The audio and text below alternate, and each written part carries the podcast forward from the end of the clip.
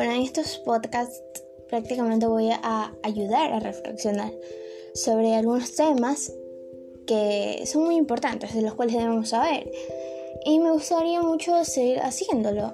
Espero que este, contaré un poco de mis experiencias vividas a mi corta edad, claro. Y creo que es una buena forma de expresarnos.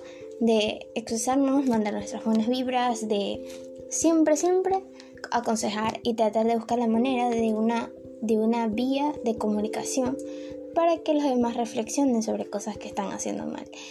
Bueno, y espero que les guste mis podcasts.